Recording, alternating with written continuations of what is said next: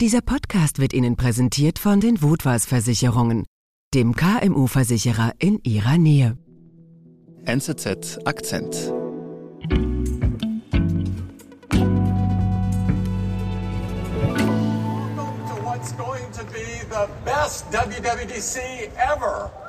Astrid, ich ahne irgendwie schon, wo du da gerade unterwegs bist. ja, lieber Sebastian, es ist Anfang Juni und ich bin in Cupertino. Das liegt eine Stunde südlich von San Francisco, also im Herzen des Silicon Valley. Um genau zu sein, bin ich im Apple Park, mhm. diesem ikonischen Firmensitz von Apple, der so aussieht wie ein riesiges UFO. Dort stellt an diesem Tag der CEO Tim Cook anlässlich der WWDC, der Worldwide Developer Conference von Apple, neue Produkte vor. Also ein neues MacBook, Software-Updates, so das Übliche. Mhm. Wie jedes Jahr. Genau. It's already been a big day. Doch dann sagt Cook auf einmal, We do have one more thing. One more thing diesen legendären Satz, den Steve Jobs und auch Tim Cook immer wieder benutzt hat, wenn Apple was wirklich Großes Neues vorstellt. Mhm. Und tatsächlich ist es so, dass Apple nun zum ersten Mal seit fast zehn Jahren ein ganz neues Produkt in einer ganz neuen mhm. Kategorie vorstellt. Ein Mixed Reality Headset. Vision Pro heißt das Produkt. Das musst du dir vorstellen, wie eine Skibrille. Okay. Ich kann es leider nicht anders sagen. Und das ist nicht nur für Apple relevant, sondern auch für den CEO, für Tim Cook. Denn das ist nicht nur irgendein weiteres Produkt seiner Firma. Das ist was, weshalb für ihn wahnsinnig viel auf dem Spiel steht. Apple-CEO Tim Cook steht seit Jahren im Schatten von Gründer Steve Jobs. Jetzt könnte für den 62-Jährigen die letzte Chance gekommen sein, sein eigenes Vermächtnis zu kreieren, sagt USA-Technikkorrespondentin Astrid Langer. Ich bin Sebastian Panholzer.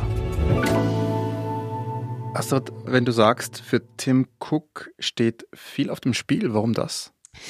Weißt du, alle großen Produkte von Apple, die wir so kennen, der Mac, der iPod, das iPhone, das iPad, die sind alle noch das Erbe von Steve Jobs, mhm.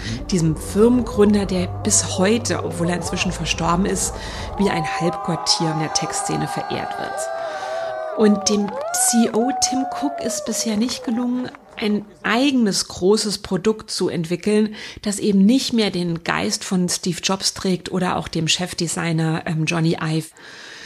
Cook steht jetzt seit zwölf Jahren an der Spitze von diesem riesigen Konzern, der inzwischen der größte Tech-Konzern der Welt geworden ist. Mhm. Und Cook selbst ist eigentlich das Gegenteil von diesem charismatischen Jobs. Also er ist nicht legendär als genialer Erfinder und Visionär, sondern vor allen Dingen bekannt als Sparfuchs. Mhm.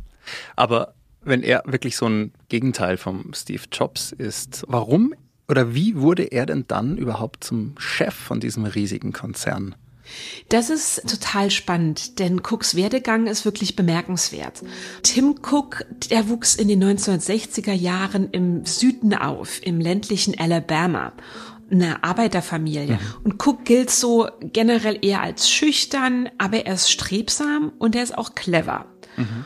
Und er studiert dann an der Universität in Alabama Ingenieurwissenschaften, ist sehr fleißig, beginnt dann bei IBM, der Computerfirma, zu arbeiten. Und dort bewährt er sich so, dass die ihm auch ein MBA zahlen, also ein Wirtschaftsaufbaustudium. Mhm. Und mit Ende 30 ist er bereits Topmanager und er hat in der gesamten Computerbranche eigentlich so einen Ruf als Genie, speziell in der Lieferkettenoptimierung. Und dort spart er seinem Arbeitgeber auch sehr viel Geld ein. Mhm.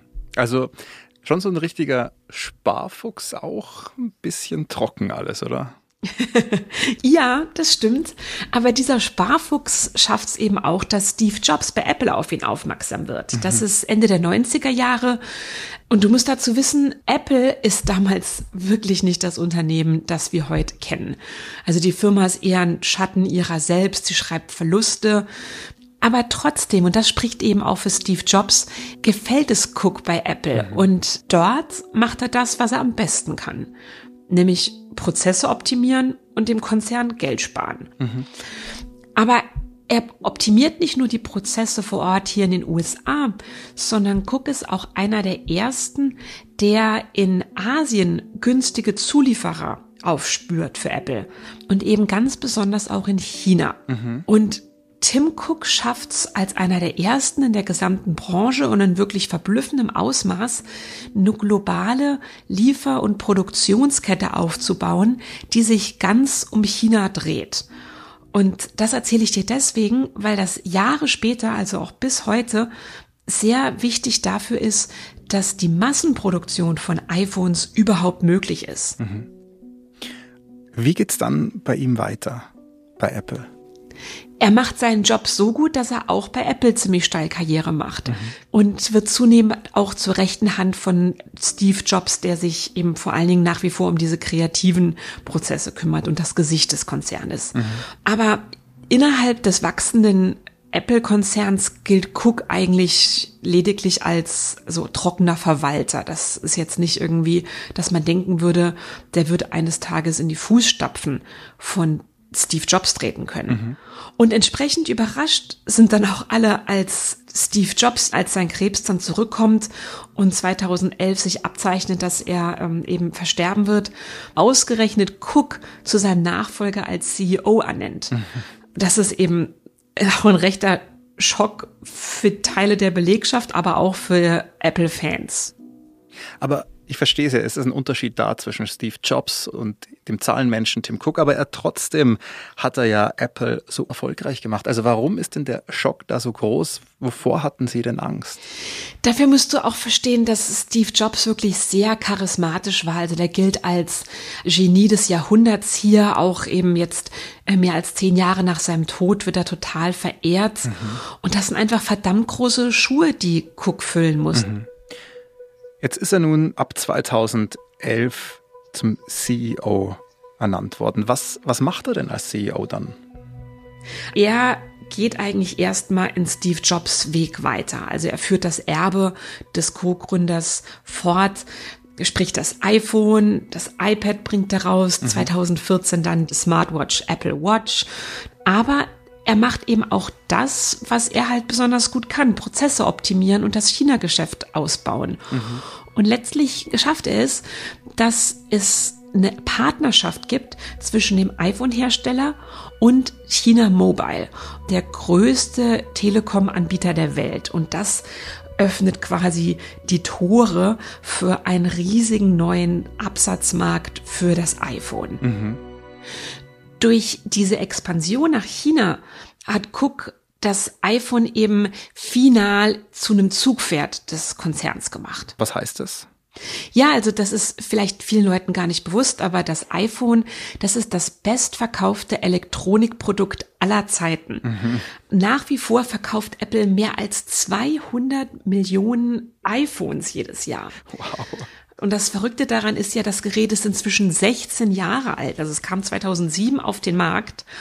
Und das heißt, obwohl das nach wie vor so ein altes Produkt ist, hat es Apple geschafft, das so sexy zu machen und immer wieder neu den Kunden anzudrehen, mhm. dass es inzwischen mehr als 50 Prozent des Konzernumsatzes ausmacht. Mhm.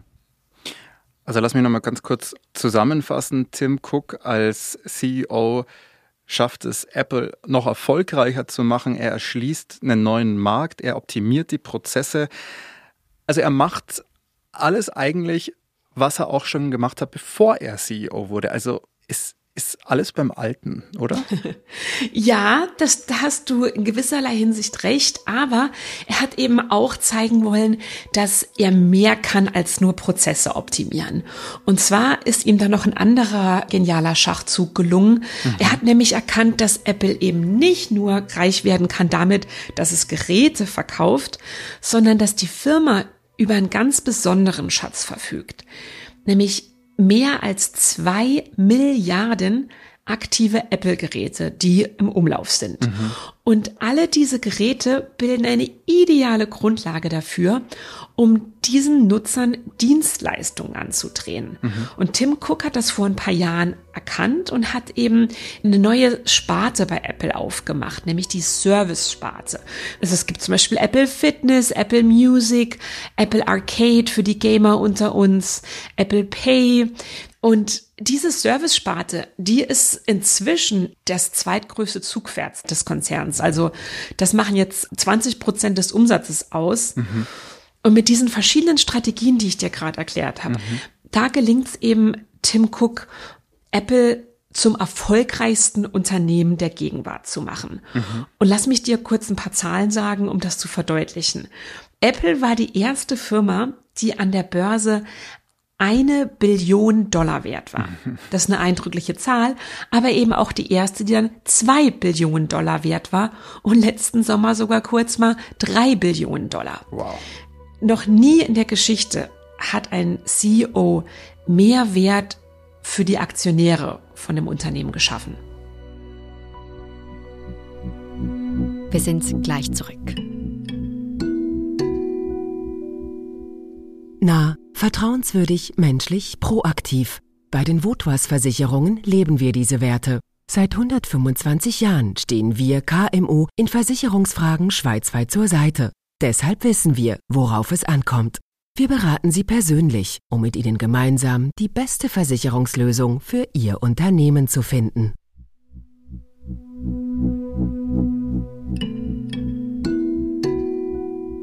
Also ich vermute jetzt mal, Tim Cook, er wirkt ein bisschen so für mich wie ein Workaholic. Weißt du denn, wie ist er denn als Privatmensch? also ich glaube, dein Eindruck ist nicht falsch. Du, man weiß relativ wenig über ihn, weil er eben sehr privat ist und auch immer will, dass man über Apple redet und nicht über ihn. Mhm. Also er gilt als sehr bescheiden. Auch als er schon ein Topmanager von Apple war, fuhr er noch ein Honda Accord. Das ist sowas wie der äh, Volkswagen Golf hier in den USA in der Arbeiterklasse. Mhm. Da hat er auch noch als Topmanager eben in der Zwei-Zimmer-Wohnung in Palo Alto gewohnt. Und man weiß, dass er sehr diszipliniert ist. Also er beginnt jeden Tag vor fünf Uhr schon mit Sport, fährt gern Velo, wandert gern, ist ein großer Outdoor-Freund. Mhm. Aber dieser sehr private Mensch Tim Cook, der hatte 2014 der Weltöffentlichkeit dann eben doch einen Einblick in sein Privatleben gewährt. Da hat er nämlich sein Coming Out öffentlich gemacht. Also er ist homosexuell, das hat man schon lange so gemunkelt in der Firma, in der Branche. Mhm. Aber als der erste Chef eines Fortune 500 Unternehmens, also eines sehr großen börsenkontierten Konzerns, hat er das dann öffentlich in einem Kommentar bei Bloomberg bestätigt, in einem offenen Brief. Mhm. Weil er eben wollte, dass die Dinge einfacher werden für junge Menschen, die homosexuell sind.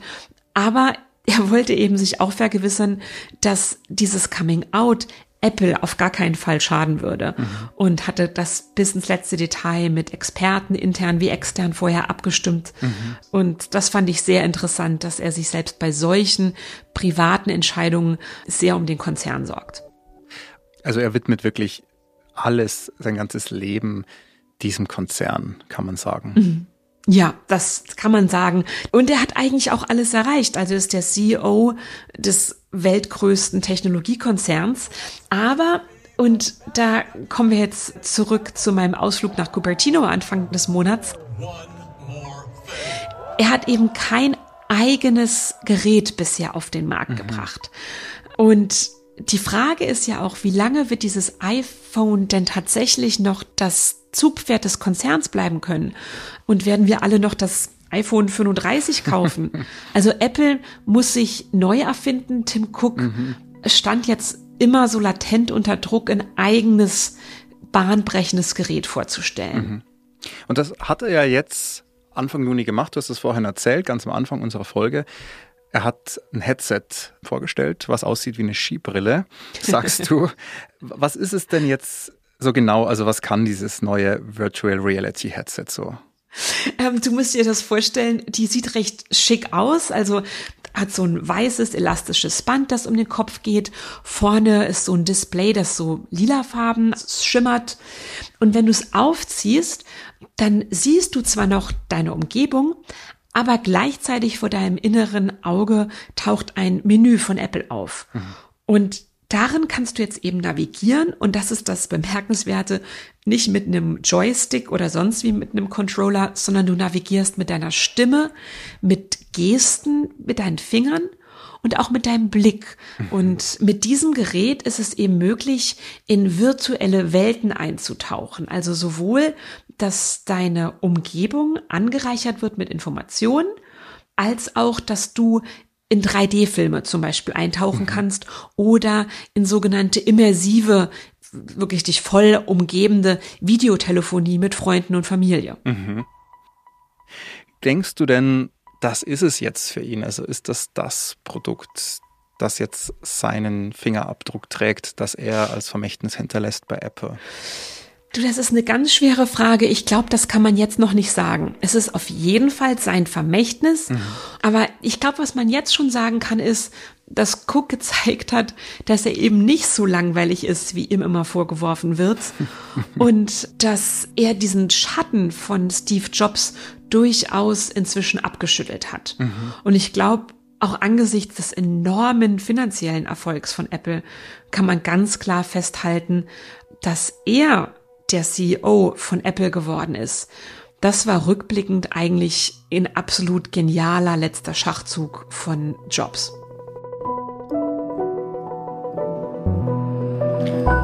Liebe Astrid, vielen Dank. Und du, wer weiß, vielleicht machen wir die nächste Folge schon beide mit Skibrillen auf und du stehst virtuell hier bei mir im Studio und ich virtuell bei dir in San Francisco. Wer weiß. Das fände ich sehr lustig. Vielen Dank dir. Ciao. Danke, Sebastian. Ciao. Das war unser Akzent. Produzentin dieser Folge ist Antonia Moser. Ich bin Sebastian Panholzer. Bis bald.